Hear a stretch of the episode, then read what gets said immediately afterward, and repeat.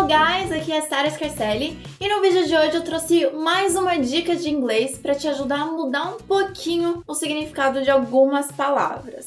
Que a gente vai falar hoje é sobre sufixos. O sufixo shan, que tem mais ou menos o mesmo significado que o sufixo são aqui em português. Então, por exemplo, proteger é protect. Proteção fica protection. Ele me ofereceu proteção. He offered me protection. Interagir é interact. Interação, interaction. Houve grande interação entre as crianças. There was great interaction among the kids. Rejeitar, reject. Rejeição, rejection. Ele estava com medo de uma rejeição. He was afraid of a rejection. Infeccionar, infect. Infecção, infection. Ele tem uma infecção urinária. He has a bladder infection. Conectar, connect. Conexão, connection. Nós tivemos uma grande conexão. We had a great connection. Agir, act. Ação, action. Eu gosto de filmes de ação.